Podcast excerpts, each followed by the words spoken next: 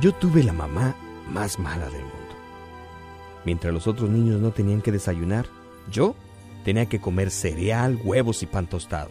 Cuando los demás tomaban refrescos dulces para el almuerzo, yo tenía que comer un sándwich. Mi madre siempre insistía en saber dónde estábamos. Parecíamos encarcelados. Tenía que saber quiénes eran nuestros amigos y lo que estábamos haciendo. Insistía en que si decíamos que íbamos a tardar una hora, solamente nos tardáramos una hora. La verdad, me da vergüenza admitirlo, pero hasta tuvo el descaro de romper la ley contra el trabajo de niños menores. Hizo que laváramos trastes, tendiéramos camas, aprendiéramos a cocinar y muchas cosas igual de crueles. Creo que se quedaba despierta en la noche pensando en las cosas que podría obligarnos a hacer.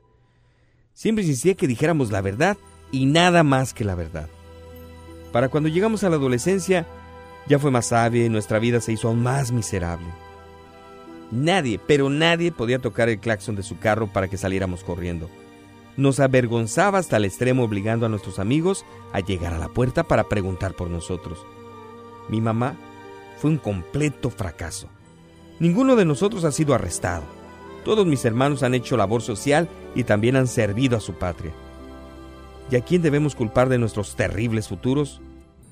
Tienes razón, a nuestra mala madre. Vean de todo lo que nos hemos perdido. Nunca hemos podido participar en una manifestación con actos violentos y de miles de cosas más que pudieron hacer nuestros amigos.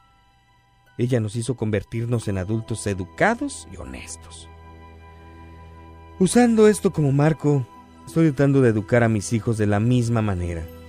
Me siento orgulloso cuando me dicen que soy malo. Y verán, doy gracias a Dios por haberme dado la mamá más mala del mundo.